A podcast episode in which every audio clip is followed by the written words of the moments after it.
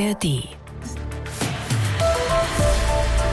Heute müssen sie liefern, die Bundesregierung und die Länderchefs. Bei ihrem Treffen in Berlin steht der Umgang mit den in die Höhe geschossenen Flüchtlingszahlen ganz oben auf der Liste. Wer zahlt was? Wie lässt sich der Zustrom begrenzen? Wie kann man Asylverfahren beschleunigen? Ampel und Union bekräftigen seit Wochen, das kann man nur gemeinsam lösen.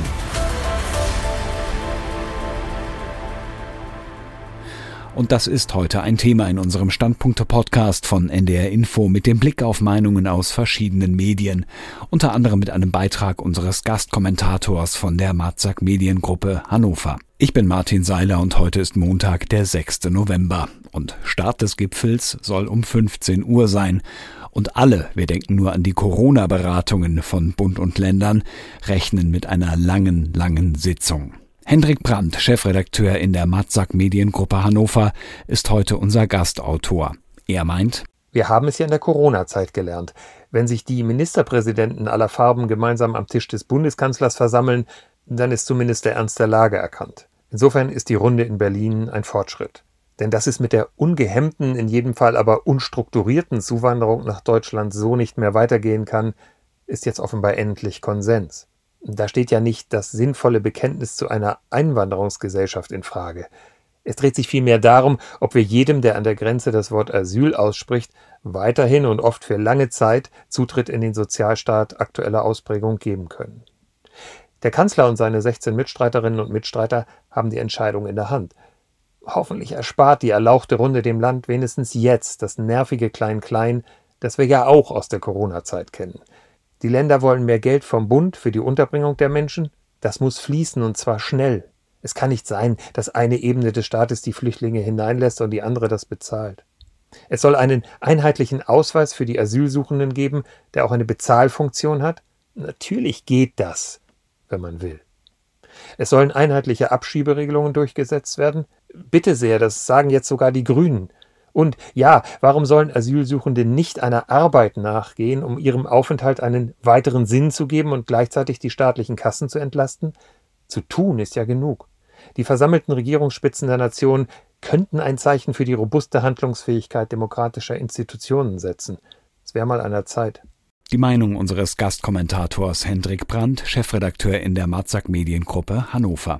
Schauen wir ins Netz. Das Handelsblatt stellt auf seiner Online-Seite konkret drei Forderungen. Es braucht in der Flüchtlingspolitik eine neue Realpolitik, ohne Grundwerte zu verletzen.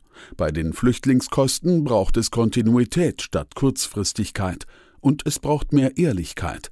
Die Politik sollte den Menschen nicht vormachen, mit ihren Beschlüssen Einwanderung stoppen zu können. Solch ein Paket wird nur im Zusammenschluss aller demokratischen Parteien gelingen. Auch wenn Kanzler Scholz sich ja auch aus politischem Kalkül Oppositionsführer Merz eng einbinden will. Regierung und Opposition müssen in der Migrationspolitik den Schulterschluss wagen, wollen sie die zunehmende Polarisierung stoppen. Ein Blick in die Zeitungen. Die Heilbronner Stimme meint, Beschleunigte Verfahren und belastbare Rücknahmevereinbarungen mit den Herkunftsländern sind die eine Seite. Die andere ist, Anreize für jene zu minimieren, die keine Aussicht auf eine Anerkennung als Asylsuchende haben. Dabei geht es gar nicht darum, ob nun Bund, Länder oder Kommunen die finanzielle Last tragen. Das interessiert die Menschen nicht mehr. Sie wollen wirksame Schritte sehen. Diese müssen einheitlich im ganzen Land sein und sofort umgesetzt werden. Die Augsburger Allgemeine schreibt, Kurzzeitige Krisen kann das Land stemmen, aber ein dauerhaft hoher Zuzug von Hilfesuchenden überfordert uns. Die Politik weiß das, und man darf ihr ein ernsthaftes Bemühen zugestehen, die Probleme zu lösen. Und doch werden auch nach dem Gipfel im Kanzleramt zwei Dinge aufeinanderprallen.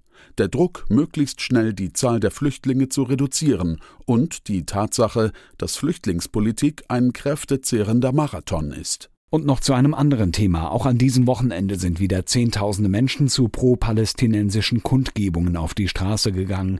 Dabei waren auch islamistische Transparente zu sehen, die ein Kalifat in Deutschland fordern. Auf welt.de heißt es dazu.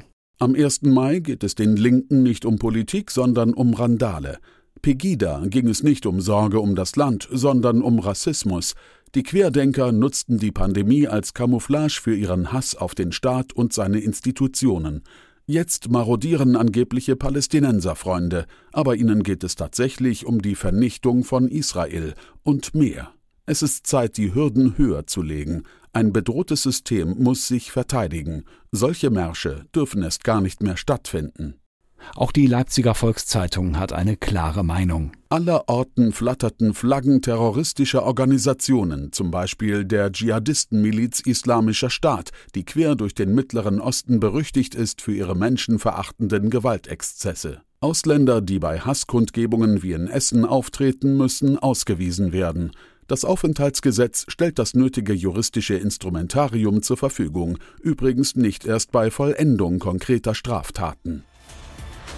Ein Kommentar aus der Leipziger Volkszeitung und damit enden unsere Standpunkte am Montag, zusammengestellt von Martin Seiler. Ein Podcast von NDR Info.